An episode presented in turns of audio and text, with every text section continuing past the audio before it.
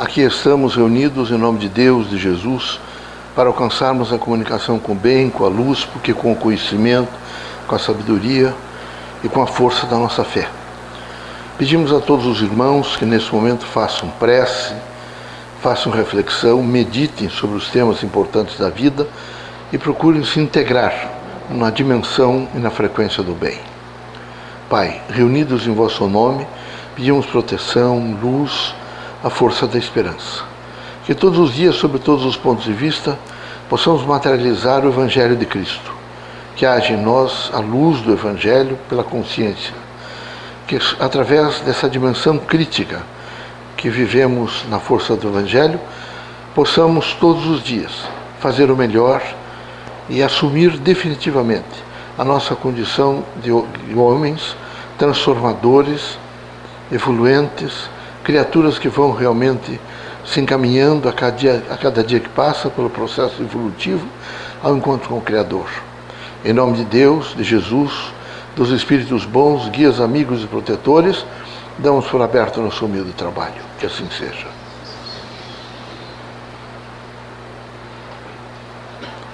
Que a paz e a luz de Jesus baixe até vós que as forças que emanam da sabedoria divina do Pai recaiam até vosso espírito, penetrem em vosso coração e brilhem sempre no vosso lar. Leocádio José Correia, boa noite. Que católicos, protestantes, espíritas e religiosos em geral deem as mãos e lutem pelo mundo melhor. Este mundo melhor é um mundo que gradualmente vai conscientizando a todos sobre a responsabilidade em ser feliz, a responsabilidade em se afastar dessa dimensão tão drástica que é a força materialista, que nesse momento tem empanado a consciência humana e tem aviltado o caráter dos homens.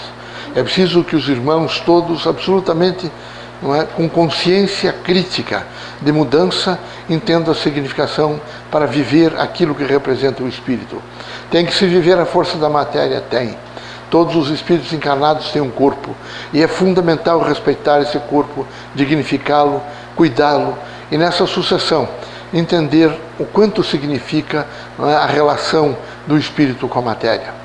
No entanto, de maneira nenhuma se pode fazer fixação única e exclusivamente em coisas materiais, em bens materiais, em poder material. Alguns se iludem tanto com poder. Deus dá governo para algumas pessoas, mas não poder. Poder é sempre do Criador. Aqui os homens têm é, áreas de governo, de administração, mas nunca poder.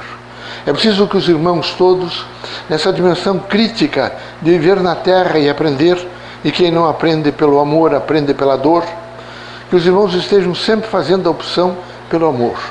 Quando realmente assolar na vossa casa, na vossa vida, no vosso cotidiano, a dor, que os irmãos sejam suficientemente fortes para não se queixar e fazer o diálogo com o Criador, que na imanência faz sempre sua presença em qualquer situação da vida humana.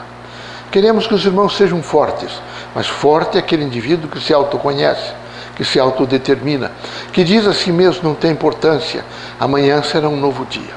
É preciso, como às vezes os vendavais passam em algumas árvores e imediatamente quebram seus galhos e dentro de pouco tempo ela se recupera, que é quase como uma poda.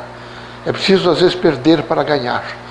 E alguns dos irmãos são tão, nesse momento, voltados e tão complexamente envolvidos pelo processo materialista que não entendem a significação do espírito sobre a, sobre a dimensão da matéria. Ficam determinantemente sobre os efeitos materiais sem um olhar para o espiritual. E era preciso que os irmãos alongassem um pouco o olhar, saíssem um pouco da matéria e vissem o espírito. E esse ver o espírito tem a significação de senti-lo de vivenciá-lo imediatamente, de amar o próximo, de estar em disposições para o perdão, para a fraternidade, para a luz, é o poder de iluminação. A Casa Espírita, a Universidade do Povo, deve necessariamente sensibilizá-los à autoiluminação. Os irmãos devem se iluminar. E os irmãos vão se iluminar através da sua consciência crítica, portanto, da obra no bem. Os irmãos vão se iluminar na consciência crítica do amor, da fraternidade e do perdão. Vão se iluminar na, nas lutas e nas lides do trabalho. Aqui na terra é preciso trabalhar. Quem não trabalha não descansa.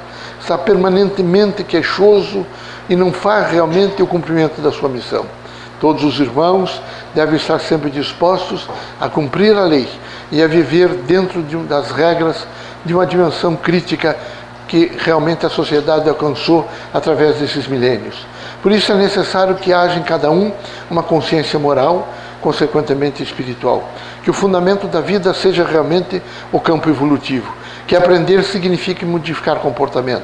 Que os irmãos tenham sempre prioritariamente a consciência que devem proteger o homem, ampará-lo e fortalecê-lo. Esqueço a vaidade, o orgulho, a ostentação, o luxo que combinam-se entre si e imediatamente compõem a luxúria, que não representa outra coisa senão destruição até mesmo de países, de nações inteiras, como Roma, não é? através da luxúria e de toda a sua destruição.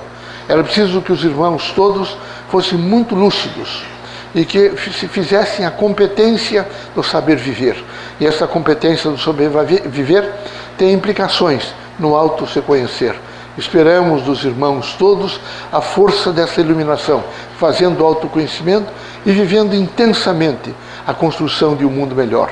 Deus os abençoe, Jesus os ilumine, que os irmãos sejam muito fortes para reagir contra o mal, respeitando sempre o próximo, mesmo aquele nosso irmão que está errado.